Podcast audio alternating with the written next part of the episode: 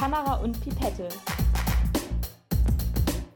Der Podcast von Wissenschaft über Gesellschaft und alles, was uns sonst noch so interessiert.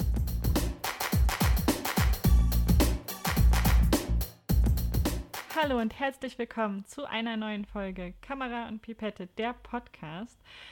Ich finde es großartig, dass wir mittlerweile schon in Folge 3 unseres Podcasts angekommen sind und ich freue mich umso mehr, dich auf meinem Bildschirm begrüßen zu dürfen, Mareike. Worum geht's heute? Hallo Annika, ich freue mich auch total, dich zu sehen und vor allem auch auf die Aufnahme vom Podcast heute. Und mein Thema ist heute die Gender Data Gap. Was das genau ist, erkläre ich euch gleich. Was ist denn dein Thema heute? Ja, dazu passend und anschließend habe ich mich so ein bisschen mit verschiedenen Gaps und auch verschiedenen Darstellungsweisen von Frauen sowie generell Menschen in den Medien beschäftigt. Das klingt sehr spannend. Ja, wie das zusammenhängt, wollen wir uns auf alle Fälle nachher einmal angucken. Doch bevor wir loslegen, Mareike, haben wir natürlich noch etwas offen, was wir beim letzten Mal versprochen haben, heute aufzulösen. Und zwar haben wir ja wieder zwei Lügen, eine Wahrheit gespielt. Und ich meine mich daran erinnern zu können, dass es bei dir darum ging, dass du entweder in einer Klausur eingeschlafen bist oder Kindern ähm, Kampfkunst beigebracht hast, Aikido. Mhm. War das Aikido? Genau. Oder dass du, ähm, hilf mir auf die Sprünge, was war das letzte? wenn ich das jetzt noch wüsste. Es war wahrscheinlich die Lüge, wenn ich mich selber nicht mehr daran erinnern kann. ah, Tuba spielen. Genau, das ist uns vorhin auch nicht eingefallen. Ja. Ich meine mich erinnern zu können, dass du mir mal davon erzählt hast, dass du tatsächlich Kindern Aikido beigebracht hast. Ist das richtig? Trommelwirbel. Ja, du hast recht. Hey! Das ist schon das zweite Mal, dass du das richtig erraten hast. Aber diesmal war es auch ein bisschen einfacher, weil ich dir tatsächlich schon davon erzählt habe. Möchtest du uns kurz was zu dem Hintergrund Ja, erzählen? gerne. Und zwar ist es so, dass ich seit 2010 Aikido mache. Und Aikido ist eine japanische Kampfkunst. Und bei der lernt man eigentlich ja, sich äh, mit möglichst wenig Energie gegen einen gegnerischen Angriff zu wehren und wirft den Partner dann entweder ab oder legt ihn auch ab. Und das Besondere ist eben, es ist eine friedliche Kampfkunst, ohne dass man halt einen Gegenangriff startet. Und das habe ich halt ja sehr jung angefangen, 2010. Das ist ja auch schon eine Weile her. Wie alt warst du da? Das ist eine gute Frage. Du könntest nachrechnen. Zwölf. Ich war zwölf. ja, Das also, ist wirklich sehr jung. Ja, und äh, seit 2016 habe ich dann auch mit Training in einer Kinder- und Jugendgruppe gegeben und dann auch selber Leuten Aikido beigebracht. Allerdings hat das jetzt vor kurzer Zeit auch geendet, weil ich dann ja ein Praktikum begonnen habe wegen meinem Studium und das war leider in einer anderen Stadt und dann kam auch noch Corona und das hat dann so ein bisschen geändert. Aber ich kann mir auf jeden Fall vorstellen, das auch nochmal wieder später zu machen. Klingt auf alle Fälle auch sehr spannend. Ja, bei dir, Annika, stand ich ja letztes Mal echt wieder ein bisschen auf dem Schlauch. Ich habe mich dann ja noch für eine Antwort entschieden. Ich glaube, ich habe geraten, dass du Annika Fernanda heißt und die anderen beiden Möglichkeiten war, dass du entweder schon verheiratet bist oder einen Pilotenschein hast. Jetzt bin ich aber wirklich mal gespannt. Also ich kann verraten, ich heiße nicht Fernanda. Ich habe tatsächlich überhaupt nicht mal einen Mittelnamen, sondern heiße einfach nur Annika. Ähm, richtig wäre gewesen, dass ich schon einmal in einem Glaubenshaus geheiratet habe. Was? Aber allerdings steht hier geheiratet in Anführungsstrichen, weil ähm, ich habe mal bei einem Projekt mitgemacht, das nannte sich Kinderstadt Elberado. Und dabei haben Kinder eine komplette Stadt in den Sommerferien für sich gehabt und konnten dort den Bürgermeister stellen, konnten in verschiedenen kleinen Hütten Sachen verkaufen und selber produzieren und haben sozusagen ein Mini-Stadtleben simuliert, wo natürlich Erwachsene ausdrücklich verboten waren und nur die Betreuer ab und zu dabei sein durften.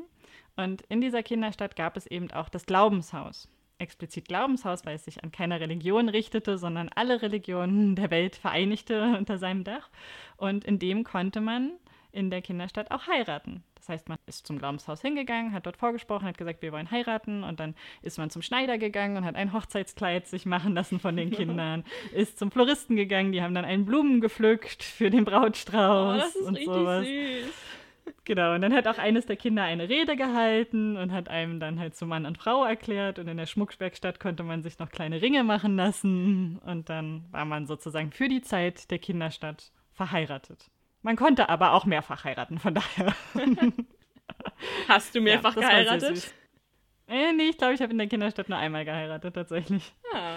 Aber ich habe auch immer noch mein Hochzeitsfoto davon. Und das steht bei mir im Flur und ich gehe immer wieder mit einem kleinen Lächeln auf den Lippen daran vorbei, weil es wirklich eine sehr süße Aktion war. Und auf auch generell ein sehr, ein sehr, sehr schönes Projekt, was den Kindern super viel beigebracht hat und sie auch sehr viel in ihrer Entwicklung unterstützt hat, sowie ihr Selbstwertgefühl und so weiter gestärkt hat, was wirklich einfach auch super toll war zu beobachten und auch hier ein sehr schönes Ehrenamt war. Wir haben uns wieder mal automatisch Geschichten ausgesucht, die in eine ähnliche Richtung gehen, ohne uns vorher abgestimmt ja, zu Kinder haben. Kinder und Ehrenamt, beide.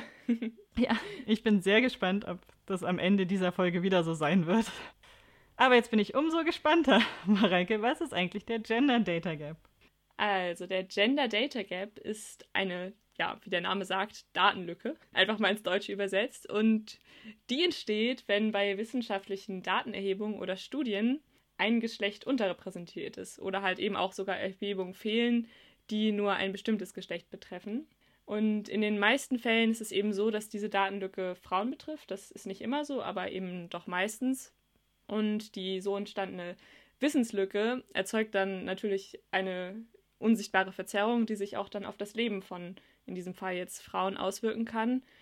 Und ich möchte mit dir heute einige Bereiche anschauen, wo diese Datenlücke eben vorkommt und auch die Folgen davon betrachten.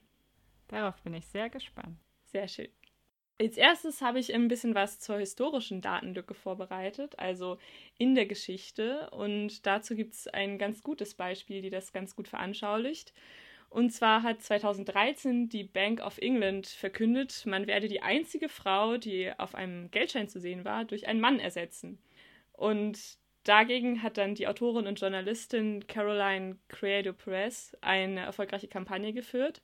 Und bevor die Bank dann aber eingeknickt ist und tatsächlich wieder eine Frau auf den Geldschein zugelassen hat, hat sie ihre rein männliche Auswahl mit dem historischen Verdienst verteidigt und auch begründet.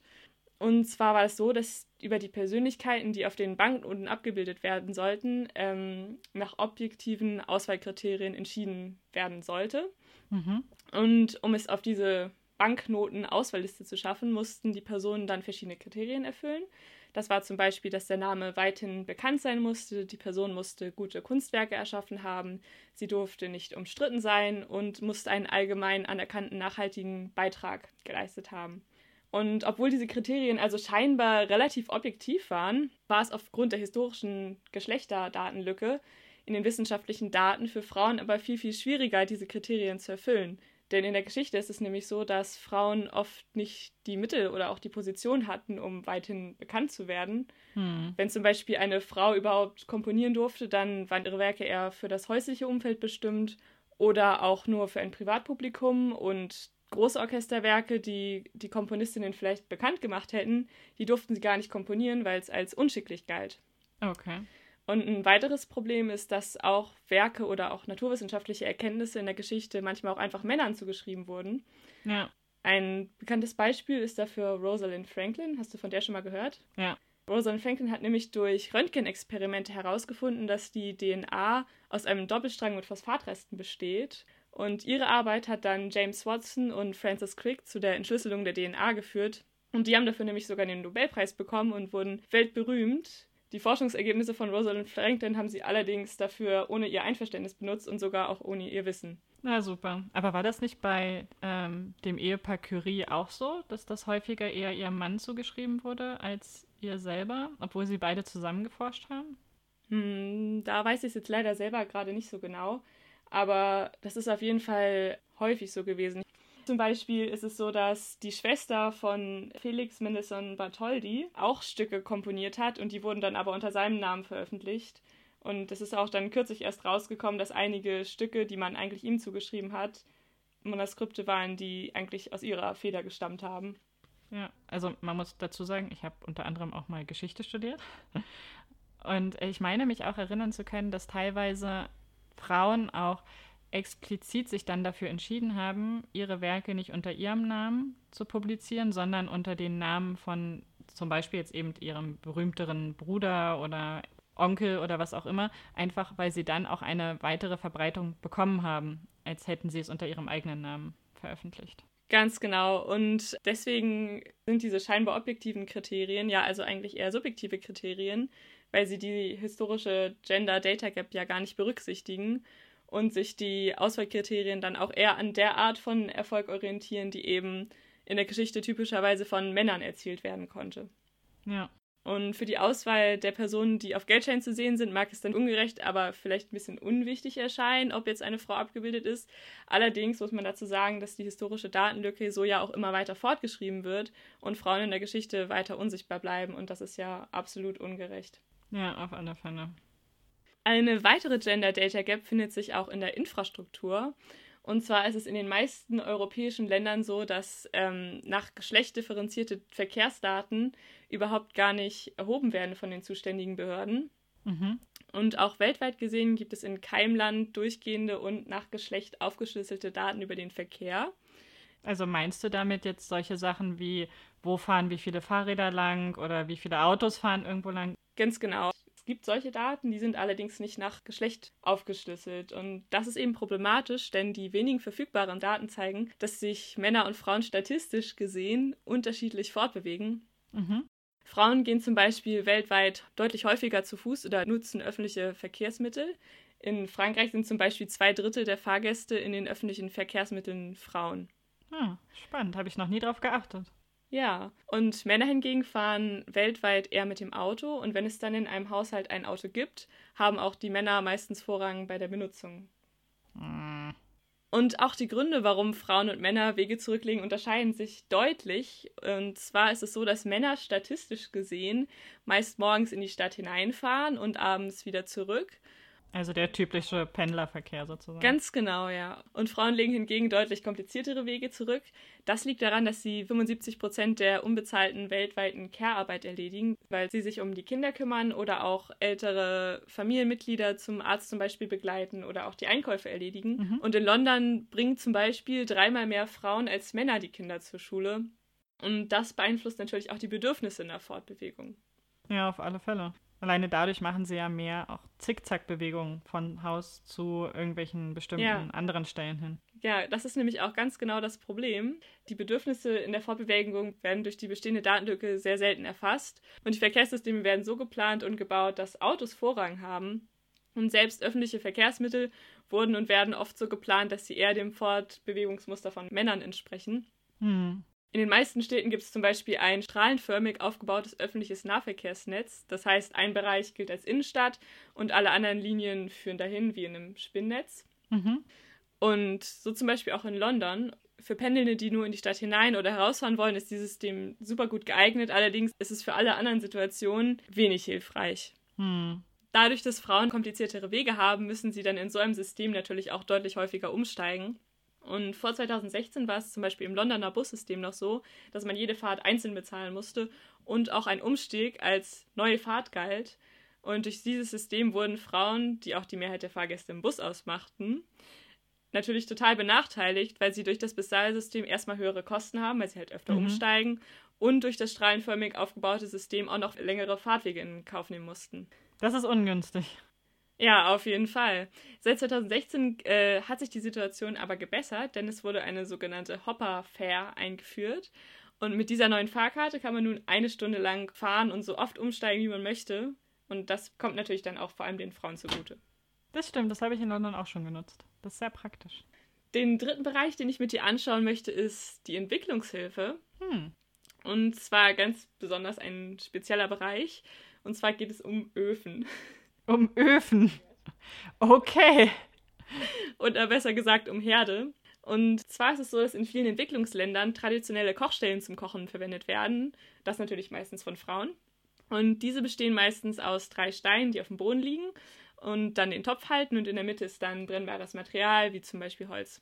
Und diese Kochstellen werden in Afrika südlich der Sahara von ungefähr 89 Prozent der Bevölkerung verwendet oder in Bangladesch zum Beispiel von 90 Prozent. Allerdings gibt es natürlich auch ein paar Probleme mit diesen Kochstellen. Ach, wie könnte es damit noch Probleme geben mit so einer offenen Feuer? Ja, das Problem dieser traditionellen Kochstellen ist nämlich, dass beim Brennen hochgiftige Stoffe abgesondert werden.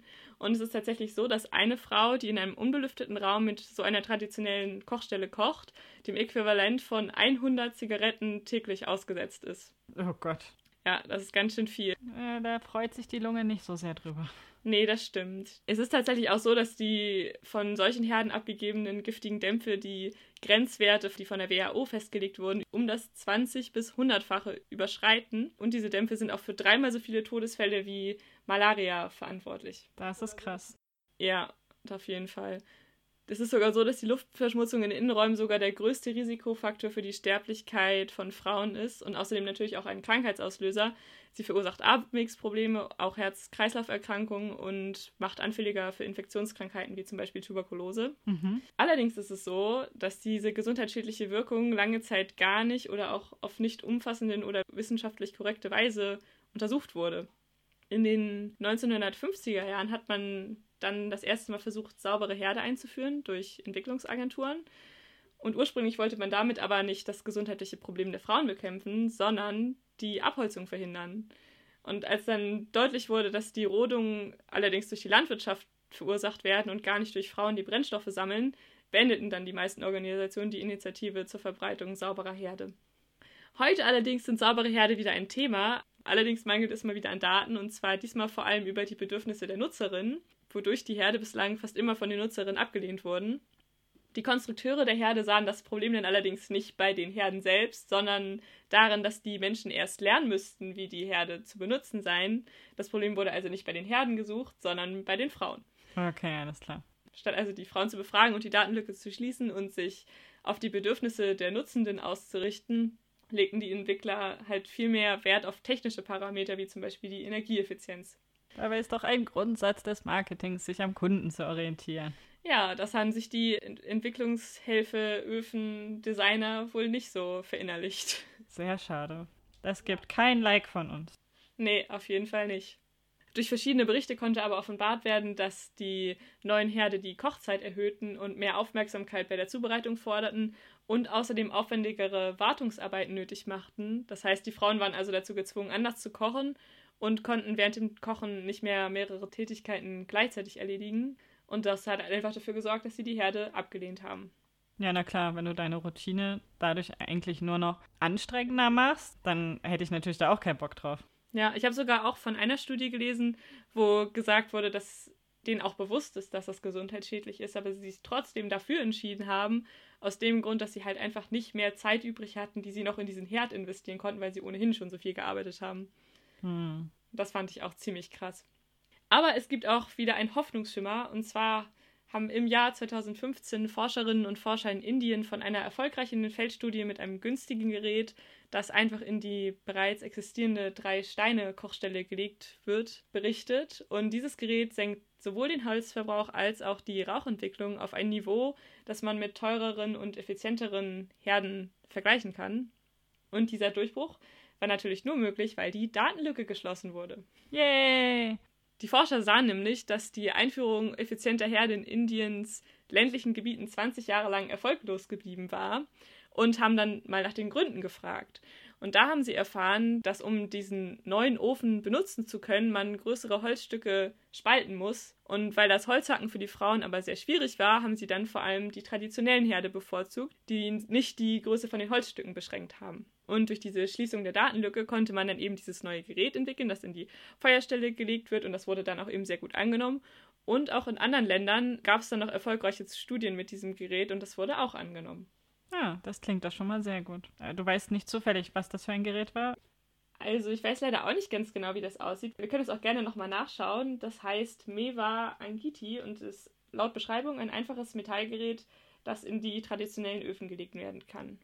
Okay, also ich habe das hier mal gegoogelt und es sieht im Prinzip wirklich einfach aus wie eine kleine Platte mit mehreren Löchern drinne, die man dann, so wie es aussieht, direkt unten in die Feuerstelle reinschieben kann. Genau, und das soll dann eben den Luftstrom erhöhen und ich habe auch gelesen, dass es tatsächlich auch sehr umweltfreundlich ist und niedrige Kosten verursacht. Denn das Gerät kann man auch aus Metallresten herstellen. Ja, und ist somit dann auch recycelt quasi. Ja, auf alle Fälle sehr spannend und cool, dass sich da dann auch nochmal mit beschäftigt wurde und dann ja doch tatsächlich eine Lösung gefunden werden konnte, die auch für die Frauen funktioniert. Ja, auf jeden Fall.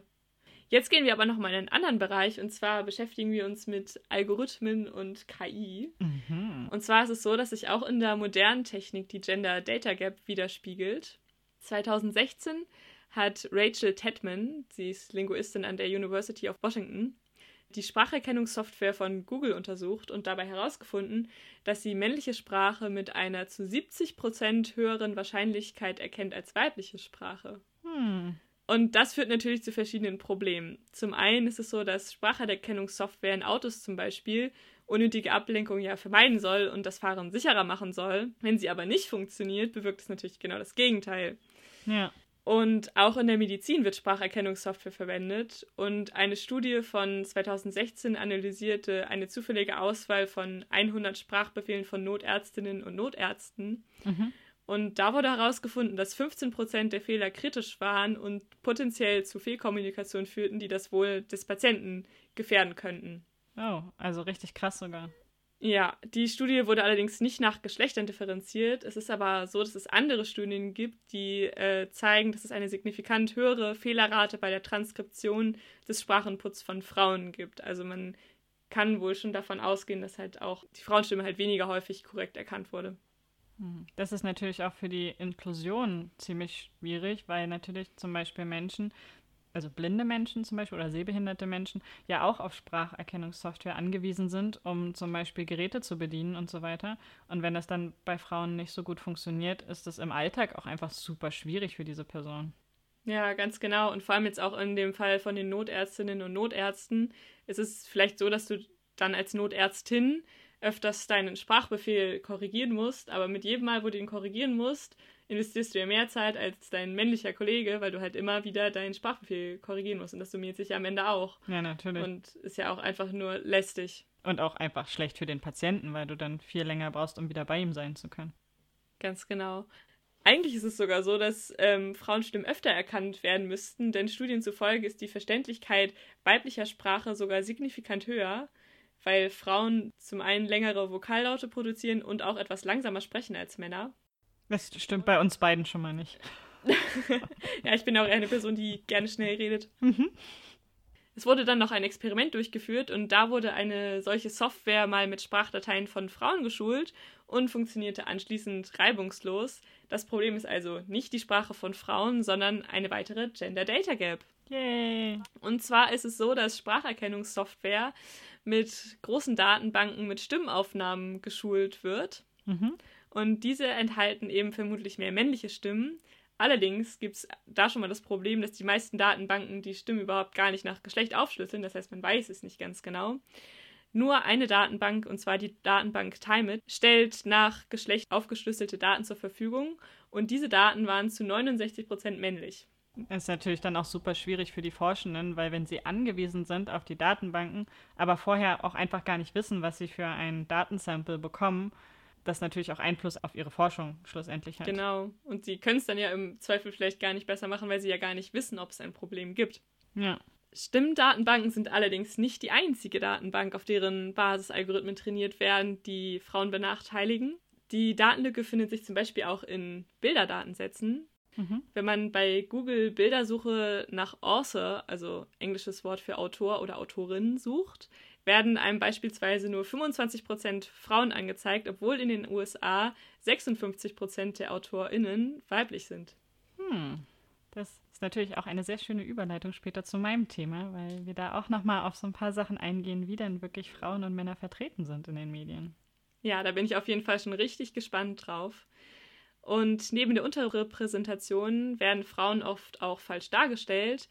Denn es ist auch so, dass in diesen KI-Technologien kulturelle Stereotype bedient werden, wenn sie mit den entsprechenden Datensätzen trainiert werden, die eben solche Fehler aufweisen. Google Translate hat zum Beispiel bis vor kurzem Sätze verschiedener Sprachen, die geschlechterneutrale Pronomen verwenden, in englische Stereotype übersetzt. Ein Beispiel war da zum Beispiel im Türkischen. Also ich hoffe, dass ich das jetzt richtig ausspreche. Alle Menschen, die uns hören und die vielleicht Türkisch können, schreibt uns gerne, wenn ich mich verspreche. Es tut mir leid, ich kann absolut kein Türkisch. Ich probiere es trotzdem für euch.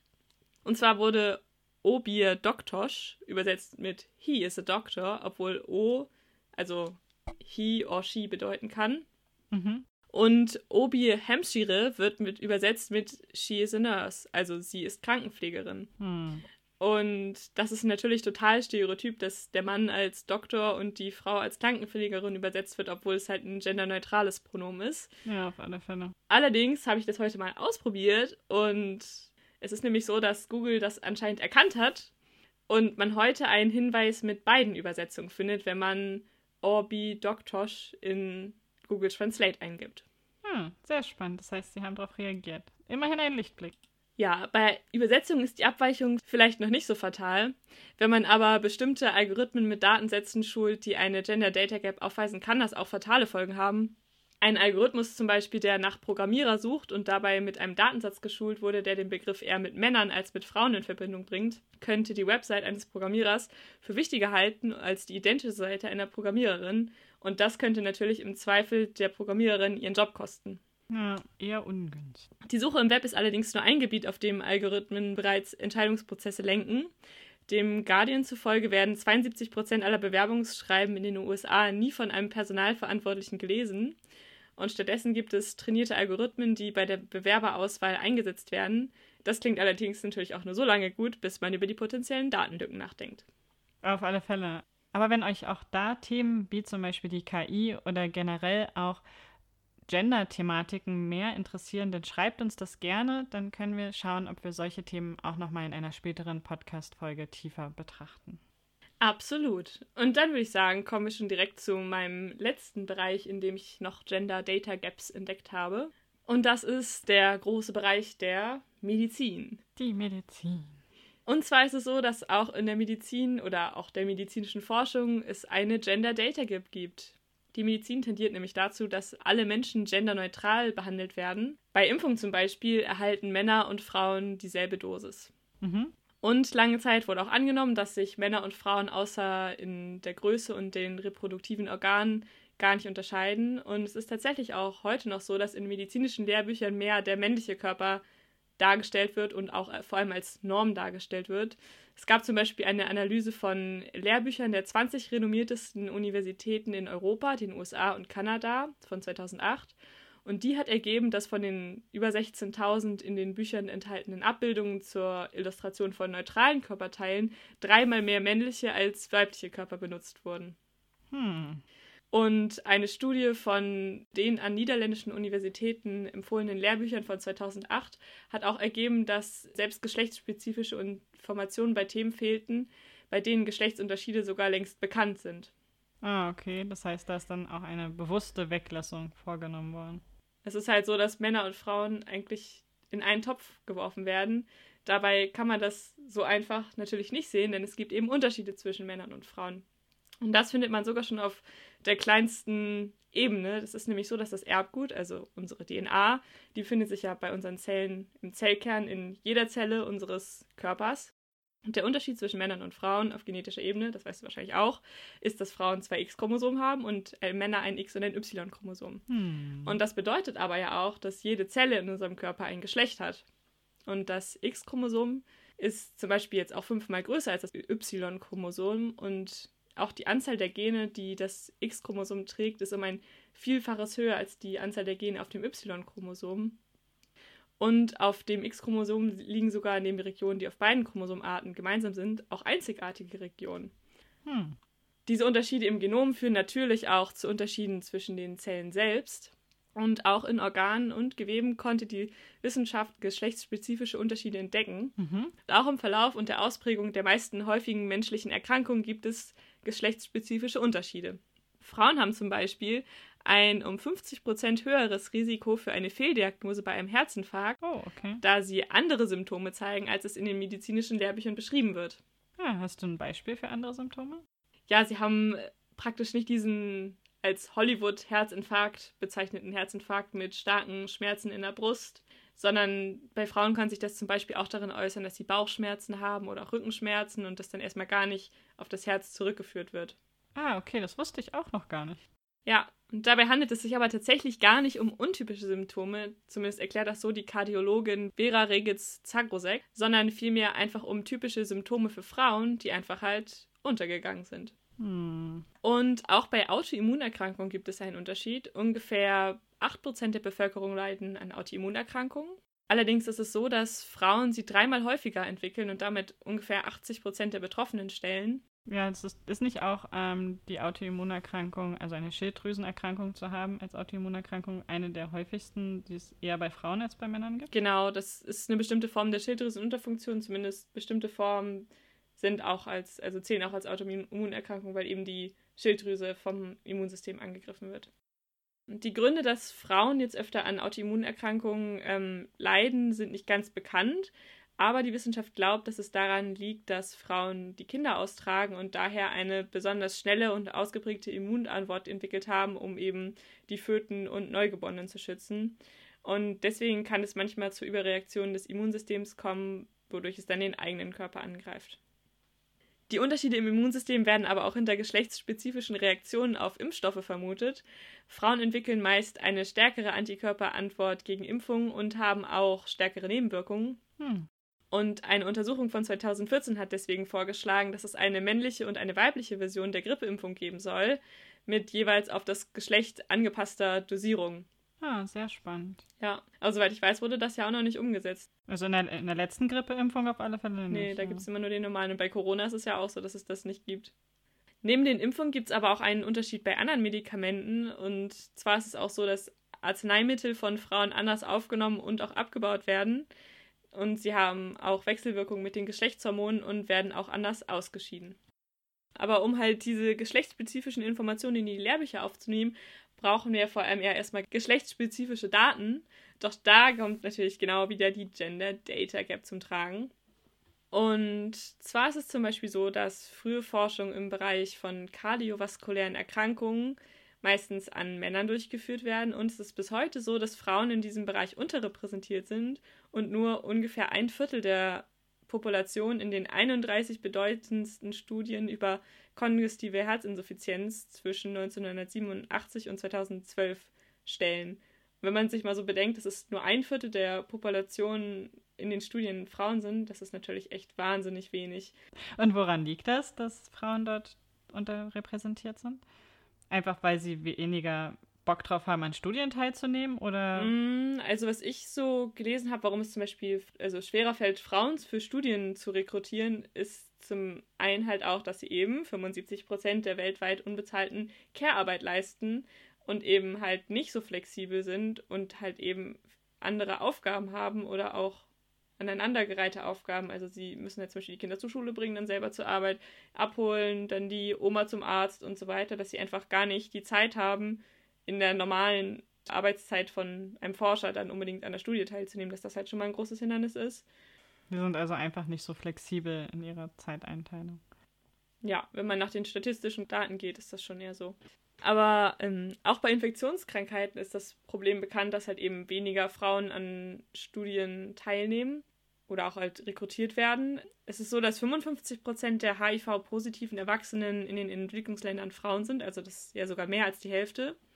Und es ist sogar bekannt, dass HIV bei Frauen zu anderen klinischen Symptomen und Komplikationen führt. Es gab dann aber einen Bericht über Frauen in der antiretroviralen Forschung und der hat ergeben, dass nicht einmal 20 Prozent der Teilnehmenden in den betreffenden Studien Frauen waren. Oh, okay. Und in Studien zur Heilung von HIV waren es sogar nur 11,1 Prozent. Und das ist ja echt. Das ist wirklich sehr wenig.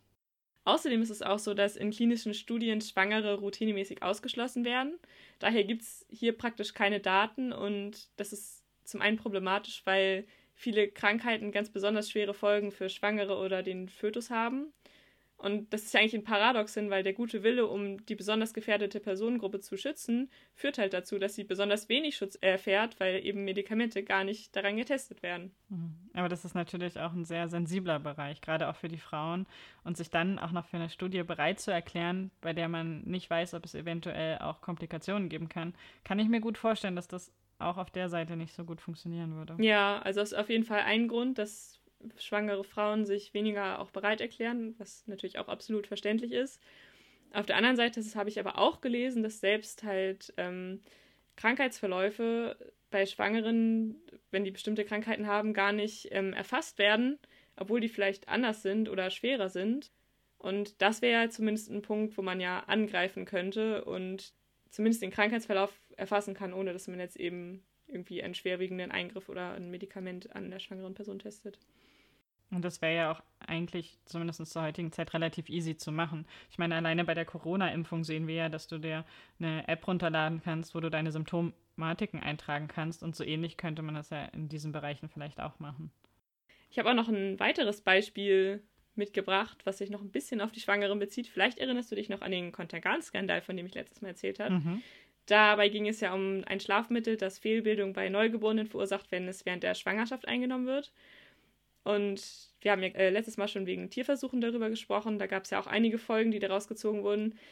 Allerdings haben wir jetzt auch noch eine Folge, die aus diesem Skandal kommt, die die Gender Data Gap betrifft. Und zwar ist es so, dass eben die amerikanische äh, Food and Drug Administration 1977 Richtlinien beschlossen hat, die Frauen im gebärfähigen Alter an der Teilnahme an klinischen Studien der ersten Phase für die Medikamenten komplett untersagt. Ah, okay, krass. Und diese Regelung galt bis 1993 und vergrößert die Datenlücke natürlich beträchtlich. Ja, auf alle Fälle. Krass. Aber auch in neueren Untersuchungen ist es so, dass Frauen in klinischen Phase 1 Studien unterrepräsentiert sind. Eine Studie von 2018 hat zum Beispiel ergeben, dass sie insgesamt in den untersuchten Studien, die diese Studie untersucht hat, nur zu 22 Prozent vertreten sind. Okay. Und es ist aber ja auch total problematisch, wenn man selbst in der ersten klinischen Phase weniger Frauen in die Studien einbezieht. Ja, auf alle Fälle die laut FDA, also Food and Drug Administration, ähm, zweithäufigste Gegenreaktion auf Medikamente bei Frauen ist nämlich, dass die bei ihnen überhaupt gar nicht wirken, obwohl bei Männern eine Wirkung nachgewiesen ist. Mhm. Und das wirft natürlich die Frage auf, ob Medikamente nach der ersten Phase vielleicht gar nicht weiterentwickelt werden, obwohl sie bei Frauen vielleicht hätten wirksam sein können und das halt einfach nicht erkannt wurde. Ja, und das ist besonders schwerwiegend natürlich, wenn wir über zum Beispiel Schmerzmittel sprechen. Ja, Allerdings ist es auch so, dass in den klinischen Phase 2 und 3 Studien es heute meistens so ist, dass ungefähr die Hälfte Frauen sind, also Medikamente dann auch sicher sind. Ah, okay, sehr gut. Das Problem ist halt eben nur, dass Medikamente eventuell in der frühen Forschung ausgeschlossen werden, obwohl sie vielleicht eine Wirkung haben könnten. Okay. Ein weiteres Problem dabei, ähm, Frauen in Studien aufzunehmen, ist, dass die Medikamente meistens nicht in den unterschiedlichen Phasen vom weiblichen Zyklus getestet werden. Mhm. Wenn man Frauen nämlich in klinische Studien aufnimmt, testet man das meistens in der frühen follikularen Phase des Zyklus. Und das ist die Phase, wo der Hormonspiegel von der Probandin am niedrigsten ist, wo sie also, böse gesagt, einem Mann am ähnlichsten ist. Mm, okay. Und das Ziel ist dabei, die möglichen Auswirkungen von Estradiol und Progesteron, also weiblichen Geschlechtshormonen, auf die Studienergebnisse zu minimieren. Im echten Leben aber haben die Hormone ja auf jeden Fall, sind die ja da und haben möglicherweise Wirkungen auf das Medikament. Und es konnte auch nachgewiesen werden, dass der Zyklus Auswirkungen auf bestimmte Antibiotika, Herzmedikamente oder auch Medikamente gegen Psychose hat. Ja, na klar. Also ich glaube, viele Frauen, die das jetzt hören, können das sehr gut nachvollziehen, dass der Hormonhaushalt einen sehr großen Einfluss auf äh, nicht nur den Alltag einer Frau hat, beziehungsweise nicht nur einer Frau, sondern einer menstruierenden Person. Ja, absolut. Das Problem beginnt allerdings auch schon viel früher in der Forschung, denn viele medikamentöse Behandlungen, die Frauen nützen könnten, werden möglicherweise auch gar niemals am Menschen überhaupt getestet. Und zwar ist es so, dass eine Untersuchung von 2007 ergab, dass 90 Prozent aller pharmakologischen Studien an männlichen Tieren getestet wurden. Ah, okay, das heißt, da werden alleine schon die weiblichen Tiere dann ausgeschlossen. Genau, und das heißt, du entdeckst ja auch äh, Medikamente, die eventuell bei Männern nicht wirken und bei Frauen wirksam sind. Ja, nicht möglicherweise. Und selbst bei Tierversuchen, die bei Krankheiten gemacht werden, die häufiger bei Frauen vorkommen, wird oft eher an männlichen Tieren geforscht. Da habe ich nämlich auch noch ein Beispiel für dich. Und zwar haben Frauen ein um 70 Prozent höheres Risiko an Depressionen zu erkranken. Aber Studien über Störungen des Gehirns werden mit fünffach höherer Wahrscheinlichkeit an männlichen Tieren durchgeführt. Hm. Was soll man dazu noch sagen, Mareike? Ja, es geht leider noch ein bisschen weiter. Du bist leider nur nicht durch, denn auch Studien an Zellen haben eine Gender Data Gap.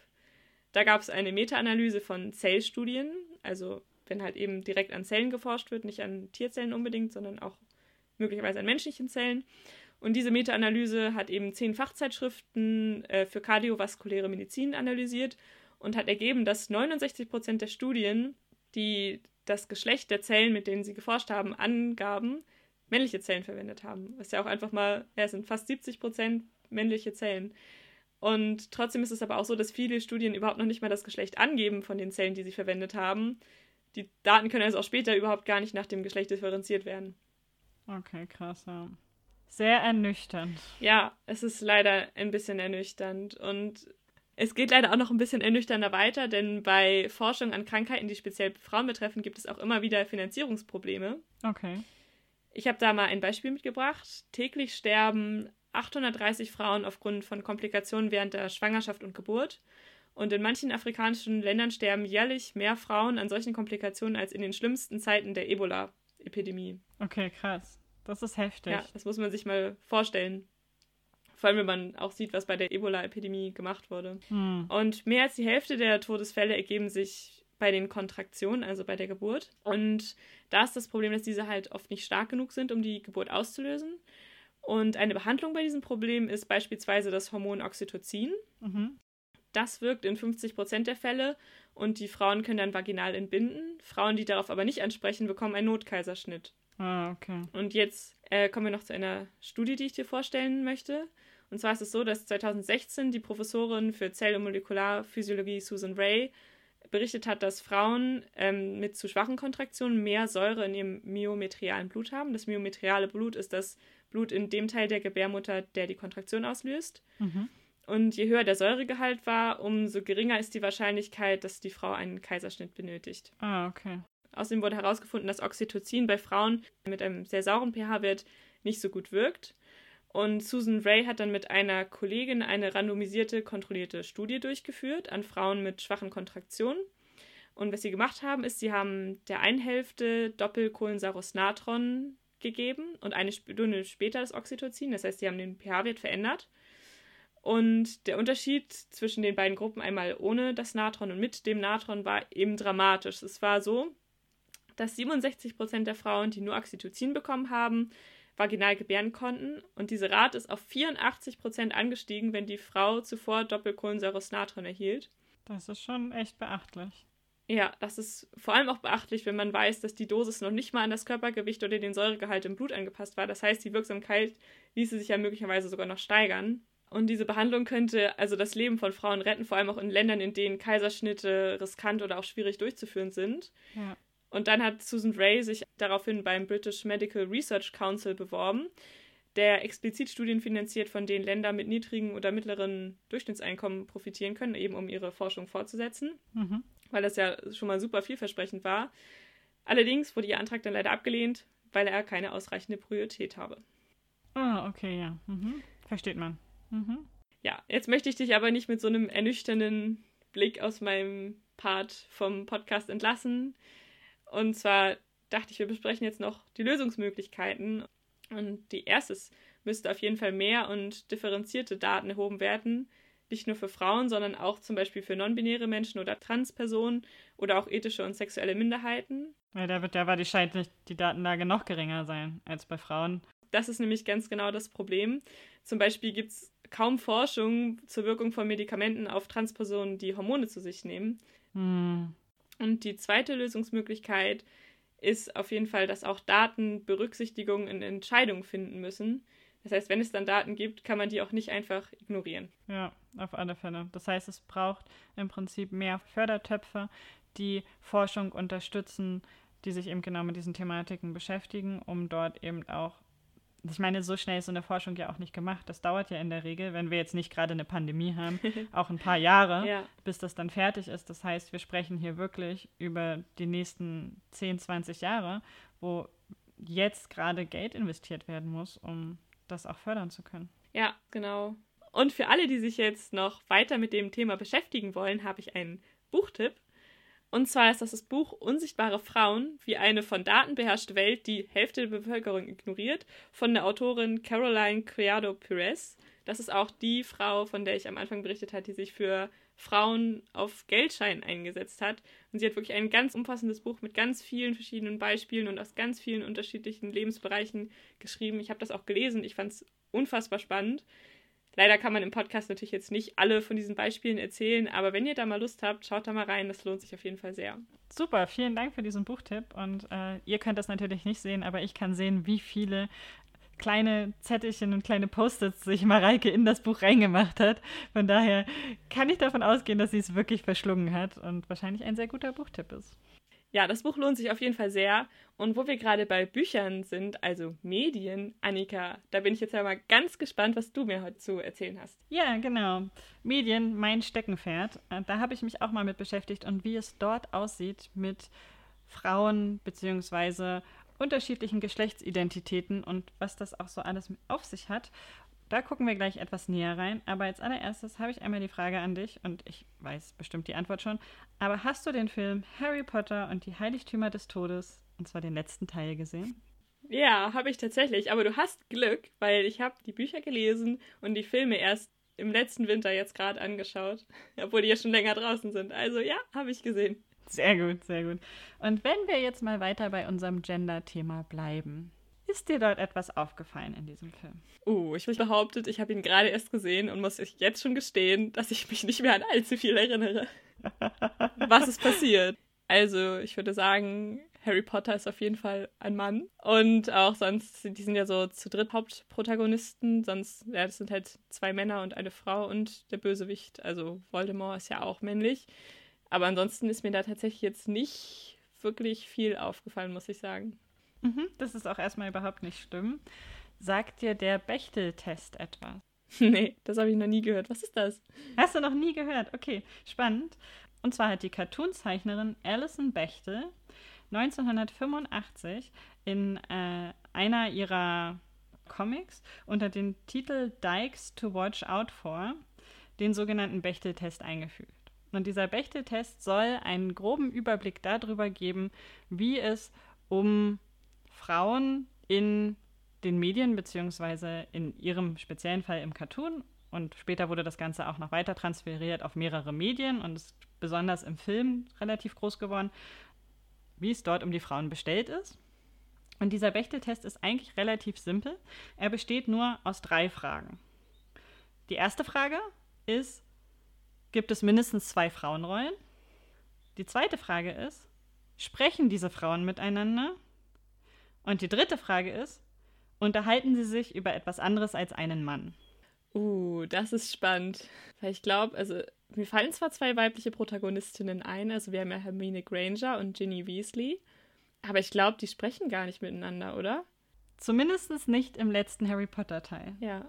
In früheren glaube ich schon, aber zumindest im allerletzten nicht. Spannend. Und auch nur, wenn man alle drei Fragen des Bechtel-Tests mit Ja beantworten kann, gilt ja als bestanden. Und wenn man sie nicht mit Ja beantworten kann, dann ist der Film eben durchgefallen. Boah, aber ich kann mir ja vorstellen, dass ja wahrscheinlich kaum ein Film das erfüllen wird, oder? Es sei denn, du hast wirklich irgendwie, also zumindest nicht von den mhm. so Blockbustern, was so halt wirklich so wirklich die berühmten Filme sind oder die Filme, die viele mhm. Besucher anziehen. Ja, du hast tatsächlich recht. Das war nämlich auch das, was dann später immer wieder aufgegriffen wurde, um auch zu zeigen, dass super viele der großen Hollywood-Produktionen den Bechteltest nicht bestehen.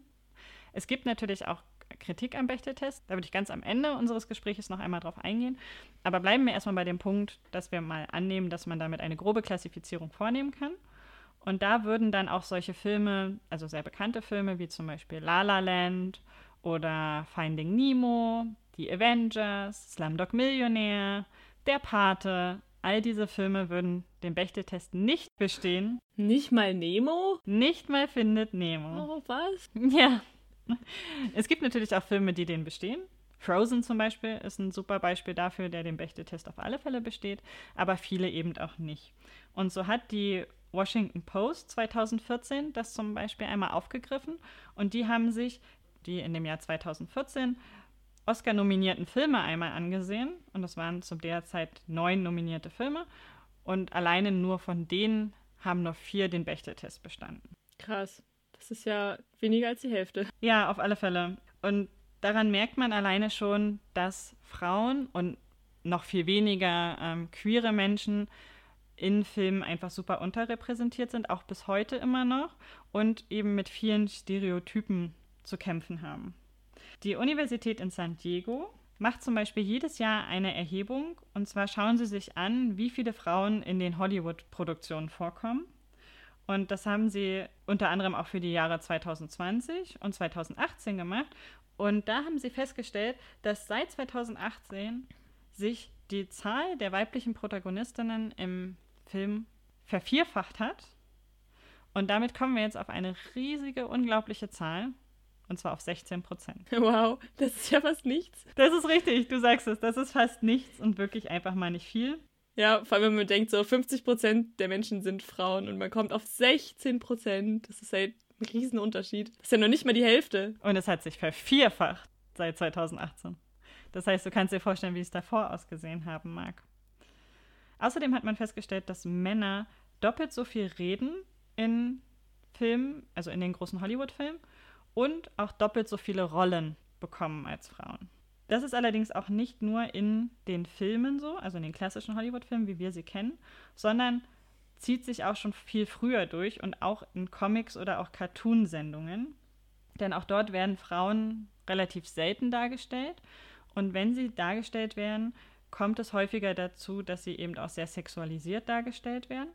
Und da würde ich dir gerne ein Bild schicken von einer Kindersendung, die aktuell auch noch im deutschen Kinderfernsehen läuft. Und ich würde mich freuen, wenn du einmal kurz beschreiben würdest, was du auf diesem Bild sehen kannst. Oh ja, ich weiß, was das ist. das ist Wings, oder? Genau, Wings Club. Kannst du beschreiben, was du siehst? Ja, das kann ich gerne machen. Also mir fallen gerade vor allem erstmal die Beine auf. Es sind sehr lange Beine mit sehr so, ja, Barbie-Maßen, würde ich sagen. So mhm. sehr kurze Mini-Röckchen, teilweise bauchfrei, auf jeden Fall so Brüste, die auch so angedeutet sind. Die sind mhm. super, super schmal, also sehr, sehr schlank, also so eher nicht gesund schlank. Haben auch alle sehr lange Haare, ähm, natürlich Feenflügel. Also ich empfinde das schon als ziemlich sexualisierte Darstellung. Genau. Und genau das ist auch das, ähm, worauf Forscher der Universität Rostock aufmerksam machen wollten, dass vor allen Dingen auch das Kinderfernsehen leider teilweise immer noch sehr sexualisiert ist und Frauen in ganz bestimmten Arten und Weisen darstellt. Und wir brauchen gar nicht erst von queeren Personen sprechen, die so gut wie gar nicht vorkommen. Und sie haben eine Untersuchung gemacht, in der sie als Grundlage die Waist-to-Hip-Ratio genommen haben. Und zwar eben das Verhältnis von deiner Taille zu deiner Hüfte.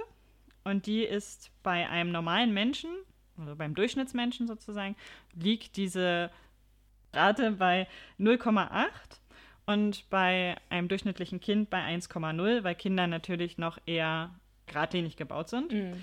Und dann haben sie sich insgesamt 327 animierte Kinderserien angeguckt. Und dabei haben sie festgestellt, dass 50 Prozent der weiblichen Figuren eine Waist-to-Hip-Ratio hatten von, du darfst einmal raten. Boah, das wird sehr niedrig sein, die Zahl, glaube ich. Hm, vielleicht so 0,5? Ja, fast von unter 0,67. Oh, krass, ja. Also wirklich sehr, sehr untergewichtig und in keinem Verhältnis zu einer natürlichen, zu einem natürlichen Verhältnis eines Kindes. Das heißt ja vor allem so, also erstmal gibt es kaum Frauen, das heißt, Kinder haben dann kaum Vorbilder und wenn die dann mal da sind, sind die absolut unerreichbar. Das ist ja. Also genau.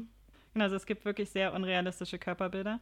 Und sie haben natürlich sich nicht nur die weiblichen Protagonisten angeguckt, sondern sie haben sich auch die Jungen angeguckt. Und dabei haben sie festgestellt, dass 75 Prozent dieser Jungen, die dort dargestellt werden, vollkommen im Normalbereich liegen was natürlich ein deutlicher Unterschied ist zu dem, wie Frauenkörper dort dargestellt werden.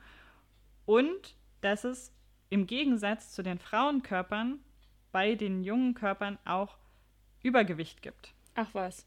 Genau, das ist nämlich bei den weiblichen Figuren, die in dieser Erhebung untersucht wurden, überhaupt gar nicht aufgetreten, aber eben bei der männlichen Fraktion schon.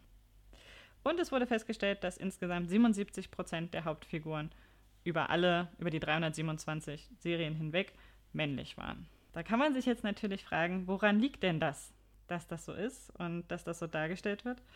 Ähm, und das liegt unter anderem zum Beispiel daran, dass äh, die Gender Diversity in der Filmindustrie sehr, sehr unterrepräsentiert ist.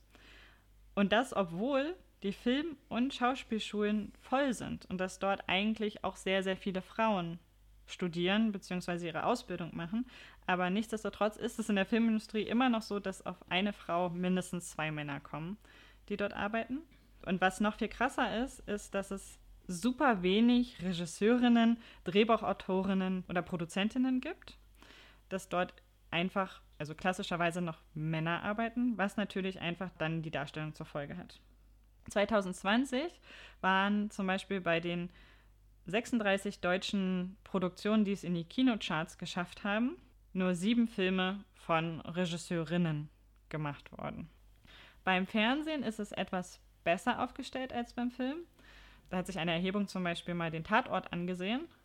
Und von den 36 Fällen, die der Tatort 2020 behandelt hat, wurden 15 von Regisseurinnen gedreht. Da freut man sich jetzt natürlich im ersten Moment drüber und das ist schon mal schön, dass da eine 50-50-Aufteilung da ist.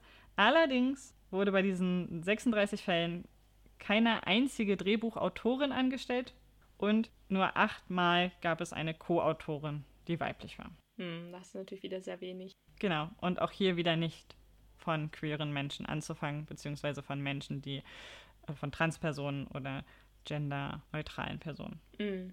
Das führt uns natürlich dann dazu, dass wir uns fragen müssen, was macht das und was hat das für Auswirkungen?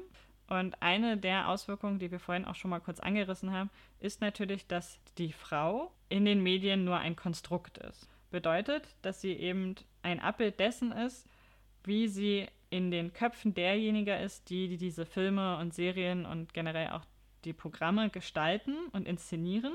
Das heißt, sie ist immer mit einem, mit der männlichen Brille dargestellt, was natürlich einfach schwierig ist und dadurch natürlich auch weniger eine Projektionsfläche für junge Frauen oder für junge Transpersonen oder Menschen, die eben sich keinem Geschlecht angehören fühlen. Und das zeigt sich ebenso deutlich auch in den Tagesmedien und in der Berichterstattung. Wenn wir jetzt mal weg von Film und Fernsehen gehen, hin zu tagesaktuellen Medien. Und zwar haben wir in Deutschland 108 Chefredakteure von regionalen Tageszeitungen. Und du darfst mal raten, wie viele davon Chefredakteurinnen sind. Das ist eine gute Frage. Von 108. Mhm. Sagen vielleicht so ungefähr ein Drittel, sagen wir mal so 35? Nicht ganz. Es sind acht. Was? Und von diesen acht sind alleine drei in einer Doppelspitze.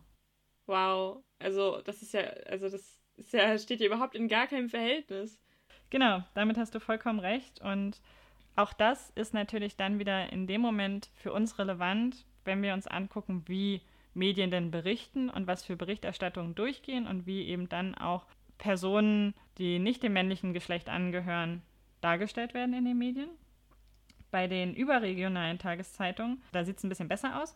Da ist zum Beispiel bei der FAZ, der Süddeutschen, der Bild und der Welt zumindest immer zwischen ein Drittel bis ein Viertel Frauen in der Führungsposition, was schon mal besser ist als nur acht. Mhm. Auf jeden Fall. Aber es ist halt trotzdem immer noch nicht viel. Und der Spiegel hat zum Beispiel dieses Jahr zum Frauentag einmal eine sehr, sehr vernichtende Zahl veröffentlicht. Und zwar haben sie festgestellt, dass in den 40.000 Texten, die im vergangenen Jahr von ihnen verfasst und herausgegeben wurden, 107.000 Männer vorkamen und nur 28.000 Frauen. Es ist ja schon wieder, also das ist ja krass. Ich denke auch immer, wenn man das mal so ins Verhältnis zur Menschheit setzt. Die Menschheit besteht zu 50% aus Frauen und zu 50% aus Männern. Ja. Und dann halt dieses Missverhältnis in der Berichterstattung, also das zieht sich ja wirklich durch alles durch. Erstmal durch mein Thema mit den Studien und den ganzen Zahlen und mhm. jetzt ja auch noch dein Thema mit der ganzen Repräsentation. Also es ist ja, also ich finde das mhm. Wahnsinn. Ja, also wir haben da auf alle Fälle noch sehr, sehr viel aufzuholen und sehr, sehr viel wieder gerade zu rücken von dem, was in der Vergangenheit verpasst wurde mhm. oder von Strukturen, die in der Vergangenheit aufgebaut wurden, die es jetzt gilt zu durchbrechen und Menschen in Positionen zu heben, die eben nicht dem generischen Maskulinum angehören. Ja. Und das führt aber allerdings, wenn wir uns das so angucken, wie die Landschaft aussieht und wie die Texte alleine vom Spiegel aussehen, das führt natürlich dazu, dass eben Frauen sich erstens auch überhaupt nicht repräsentiert fühlen in diesen Medien. Sie viel, viel weniger auftauchen, das heißt, sie haben kaum eine Repräsentationsfläche. Und das wiederum führt dazu, dass Frauen es auch signifikant weniger nutzen. Also es gab eine Erhebung, die sich angeguckt hat, wie Männer Tageszeitungen oder Tagesnews nutzen und wie Frauen Tageszeitungen und Tagesthemen nutzen. Und da kam tatsächlich raus, dass Frauen das viel, viel weniger nutzen als Männer. Mhm. Was natürlich nur ein Aspekt davon ist, dass sie eben weniger repräsentiert werden, aber auch einer, der eben wahrscheinlich sehr schwer wiegt. Ja, und es ist ja auch so, dass wenn Frauen dann mal irgendwie in die Öffentlichkeit gehen oder in den Medien sind, das, also ich habe das schon super oft mitbekommen, dass es irgendwie sexistische Kommentare gab oder ja. sie auf irgendwas reduziert wurde, was einfach mit der Thematik an sich einfach gar nichts zu tun hat oder einfach auch beleidigt wurde. Mhm. Für, dafür, dass sie halt eine Frau ist oder halt als weibliche Person ja. sich hinstellt und sagt, so, das ist halt meine Meinung zu dem und jedem Thema.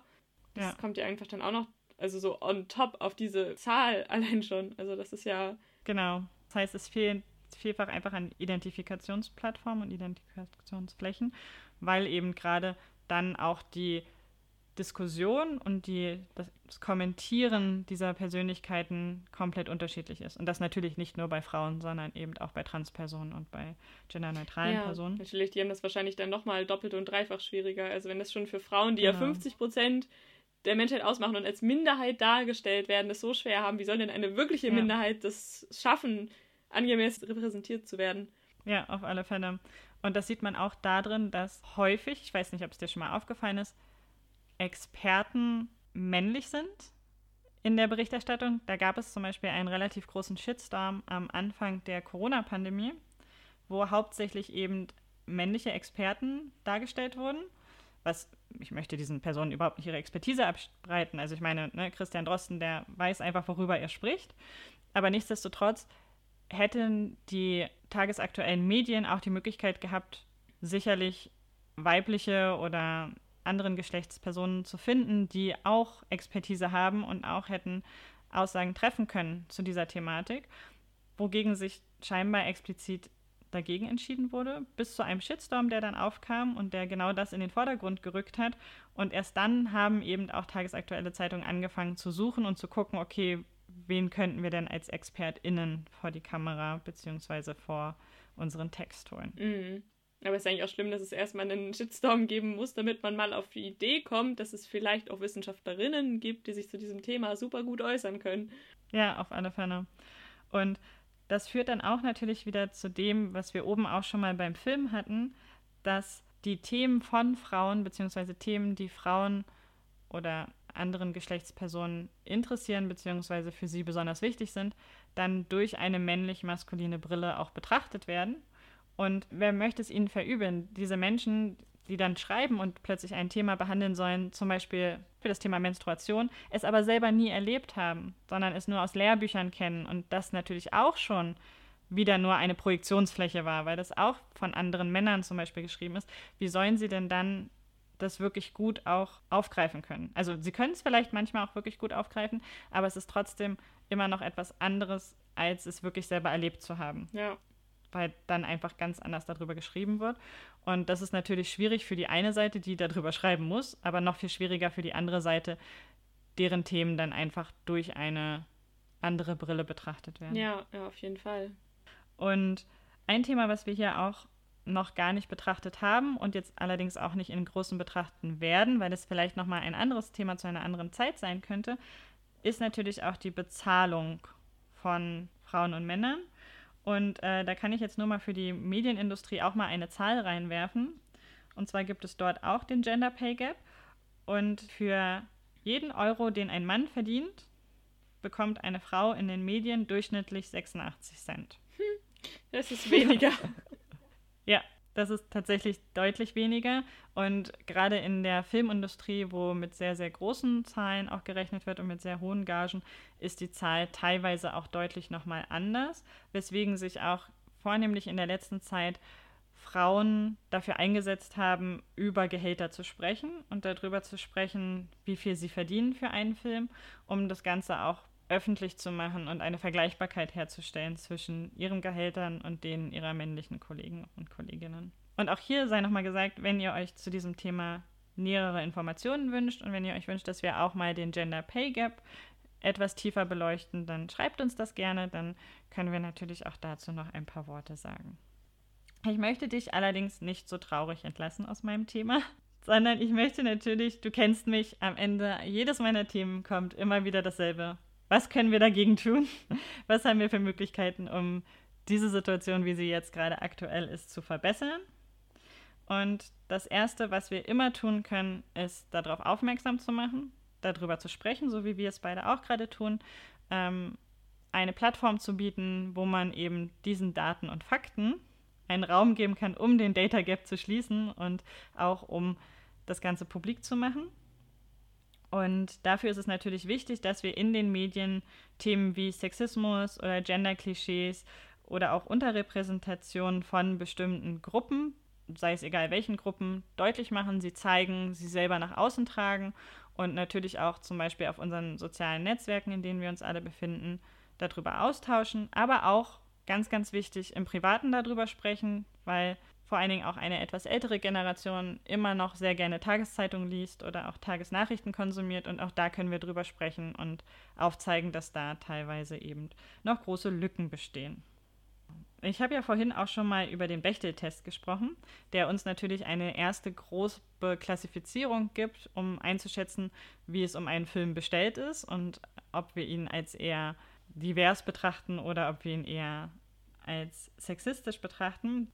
Der Bechtel-Test kann gut angewendet werden und ist vor allen Dingen gerade in den Populärwissenschaften sehr beliebt. Man muss allerdings auch diesen immer, so wie alle anderen Sachen, die man in der Wissenschaft machen muss, kritisch betrachten, weil er hat natürlich seine Lücken. Ich meine, es sind nur drei Fragen, anhand dessen ein ganzer Film eingeschätzt werden soll. Denn vor allen Dingen bespricht dieser Bechtel-Test, also beziehungsweise zieht dieser Bechtel-Test nicht andere gendernormative und Klischees mit ein. So ist ja die zweite Frage darauf abgezielt, ob die beiden Personen sich unterhalten und die dritte Frage, ob es nicht um einen Mann ist. Was ja natürlich auch bedeuten könnte, dass die Frauen sich einfach zum Beispiel über das Klischee Schminken unterhalten könnten. Ja, das stimmt. Und schon wäre der Bechtel-Test bestanden. Und ein Beispiel dafür wäre auch der Film Mean Girls, der sich natürlich auch sehr viel um Geschlechterklischees dreht und auch den Bechtel-Test bestehen würde. Mhm. Das heißt, hier dann auch immer noch mal ein bisschen genauer hingucken und ja, eine grobe Klassifizierung lässt dazu und ist vielleicht auch so mal ganz nett, sich abends vorm Fernseher, wenn man sich einen Film anguckt, mal zu gucken, hm, passt das oder passt das nicht? Hm. Ähm, aber man sollte immer auch noch andere Kriterien mit einbeziehen. Was aber trotzdem, was ich noch dazu sagen möchte, auch sehr spannend ist, äh, man hat bei einer anderen Erhebung herausgefunden, dass Filme, die den Bechtel-Test nicht bestehen, tendenziell auch ein höheres IMDb-Rating haben. Um kurz mal einzuwerfen, IMDb ist eine Plattform, auf der Filme nach bestimmten Kriterien ähm, einsortiert werden und anhand dessen einen Scoring bekommen, wo man ungefähr einschätzen kann, ob das ein guter Film ist oder ein schlechter Film ist. Das heißt, die Filme, wo dann hauptsächlich Männer mitspielen und Frauen sich möglicherweise nur über Männer unterhalten, werden dann besser bewertet auf der Plattform. Ja, tatsächlich, ja. Hm, das finde ich irgendwie ein bisschen doof. das das glaube ich dir. Ich finde das auch ein bisschen doof. Ähm, aber auch mal ganz interessant zu wissen, vielleicht. Ja, auf jeden Fall. Und vor allem auch mal darauf zu achten, so, weil man keine Ahnung, kommt halt mit so Filmen und Serien und so Videos ja schon irgendwie seit klein auf in Berührung und hat das halt ja. wahrscheinlich nie so richtig verinnerlicht, dass das so ist, weil es ist ja normal, hm. also im Empfinden und eigentlich ist es ja halt überhaupt nicht normal, also so, es sollte halt nicht normal sein. Es sollte halt eher gleichberechtigt sein und dass man halt allen Menschen eine Plattform bietet, die irgendwie repräsentativ auch ist. Und ja. das ist dann irgendwie so krass, wenn man das plötzlich dann mal vor Augen geführt bekommt, wie das ist. Ja, der Bechtel-Test wurde auch schon populärwissenschaftlich auf die unterschiedlichsten Sachen angewendet. So hat man auch mal sich soziale Netzwerke angeguckt und hat sich dort die Unterhaltung in zum Beispiel Gruppenchats angesehen oder in ähm, bestimmten Social-Media-Kanälen, wie dort die Kommunikation stattgefunden hat und all sowas. Also es ist tatsächlich schon ziemlich spannend und äh, das, was du gerade gesagt hast, ist natürlich auch ein wichtiger Faktor. Wir alle sind in der meisten Zeit in einer bestimmten Bubble.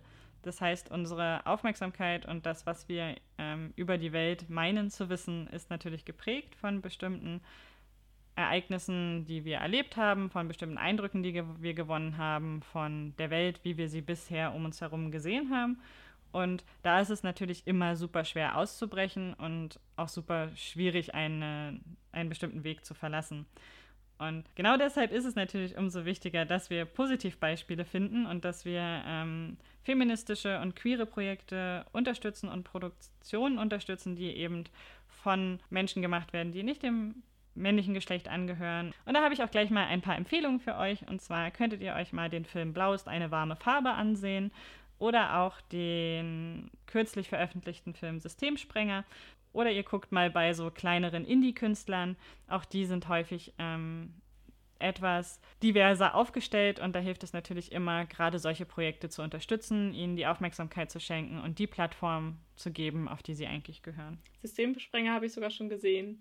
Ich fand den auch richtig gut, den Film. Ja, er wurde natürlich auch sehr positiv aufgenommen, gerade auch von mhm. den Kritikern. Und das wird auch mal, was zum Beispiel ich vorhin auch nicht erwähnt habe, was auch sehr spannend ist, genau in diesem Zusammenhang, dass in zum Beispiel Kinderserien Mädchen oder Personen weiblichen Geschlechts häufig eher als zurückhaltend, als schüchtern und so weiter dargestellt werden und Jungs auch mal eher draufgängerisch sein dürfen, auch mal ähm, Sachen sagen dürfen, die nicht so ins normale Klischee reinpassen und auch natürlicher sein dürfen, in dem Sinne, dass sie auch aus dem Raster fallen können. Schauen wir uns mal die Figur Bart Simpson an, der nicht der klassische Superjunge ist, der alles richtig macht, sondern einfach auch ein normaler Junge ist, der durch bestimmte Sachen durchgefallen ist und Sachen nicht kann und ähm, nicht der, der Norm angehört.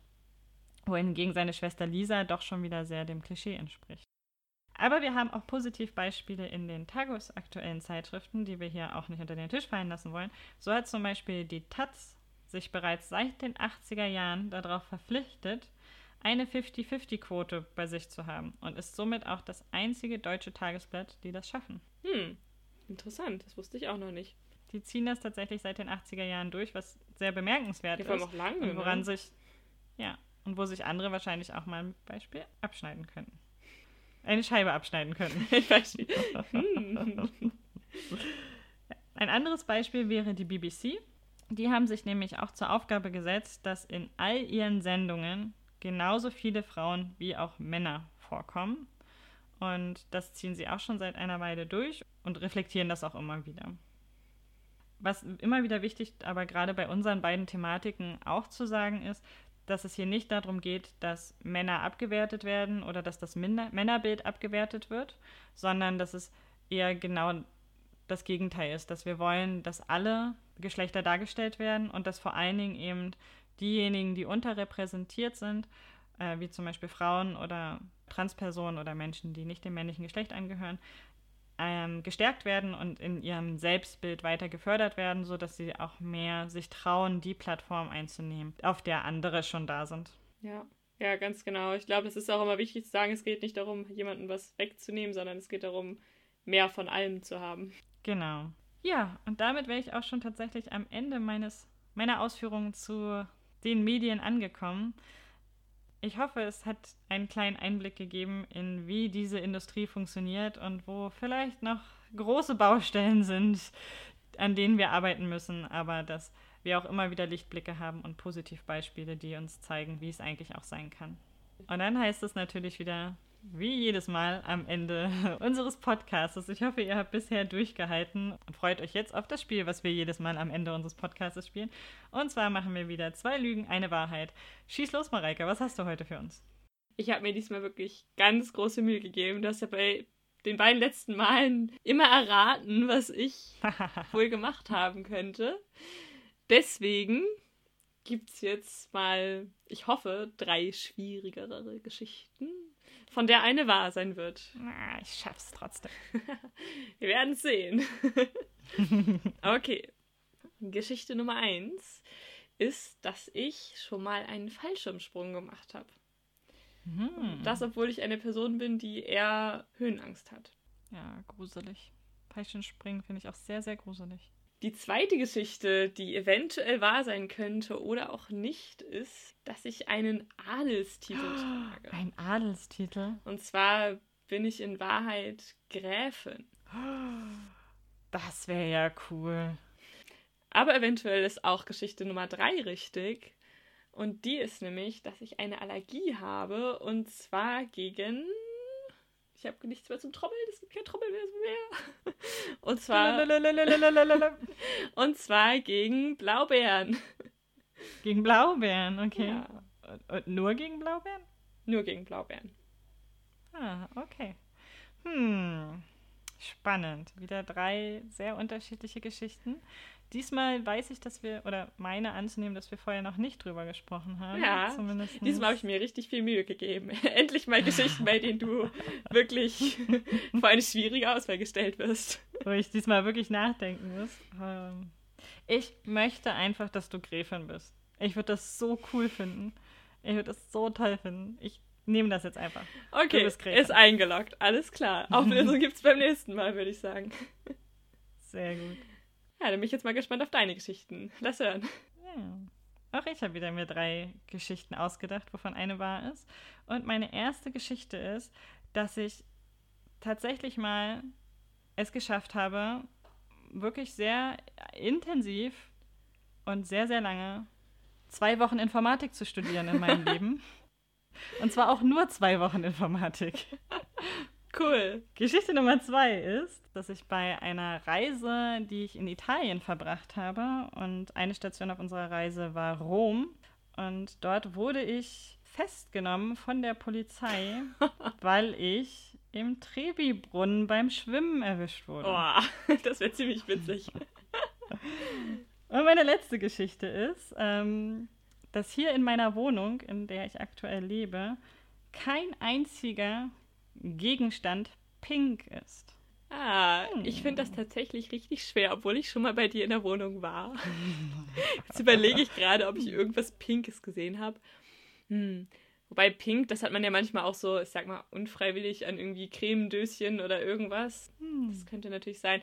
Ah, ich glaube, Pink ist es nicht. Mm, Trevi-Brunnen. Es wäre extrem witzig, wenn du da wirklich schwimmen warst.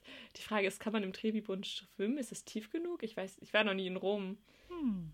Hm. Ah, ich glaube, du wärst da ja nicht schwimmen gegangen. Also entscheide ich mich für die dritte Geschichte. Ich glaube, du hast tatsächlich mal zwei Wochen Informatik studiert. Wir werden sehen. Die Auflösung gibt es beim nächsten Mal. Und ich bin auch super gespannt, wenn ihr wieder mitratet, was bei uns jeweils die Wahrheit sein könnte und wo wir euch vielleicht ein bisschen hinters Licht geführt haben könnten. Lasst es uns wissen, schreibt uns auf den verschiedensten Plattformen, auf den verschiedensten Kanälen. Eine wichtige Ankündigung, die wir gar nicht am Anfang gemacht haben. Wir haben jetzt Twitter. Mareike hat uns einen Twitter-Kanal eingerichtet. Uh. Unser erster richtiger Social-Media-Kanal. Ähm, folgt uns auch sehr, sehr gerne dort. Unterhaltet euch mit uns. Wir äh, versuchen dort aktiv zu sein und äh, gehen auch gerne in die Diskussion mit euch über unterschiedliche Themen. Also ja, kommt gerne zu uns rüber auf Twitter. Ja, damit ihr uns findet, wir heißen da Kamerapipette. Ja, danke nochmal für den Einwurf, sehr, sehr gut. Genau, und ansonsten bleibt mir auch gar nicht mehr so viel am Ende zu sagen, außer dass ich mich aufs nächste Mal freue und dass, wenn ihr Anregungen, Kritik und gerne auch Lobpreisungen habt, dann immer nur her damit. Gerne her mit den Lobpreisungen. auch das hören wir natürlich immer wieder sehr gerne und macht uns glücklich. Ja, und dann freue ich mich aufs nächste Mal und bin gespannt, was wir da wieder für Themen für euch haben und überlasse dir, Mareike, diesmal das letzte Wort. Ja, ich freue mich auch sehr. Es hat wieder extrem viel Spaß gemacht. Ich habe wieder super viel mitgenommen von unserem Podcast, so wie jedes Mal. Und ja, genau du hast eigentlich schon alles Wichtige gesagt. Schreibt uns gerne und dann würde ich sagen, tschüss und bis zum nächsten Mal. Tschüss, Mareike. Tschüss, Annika.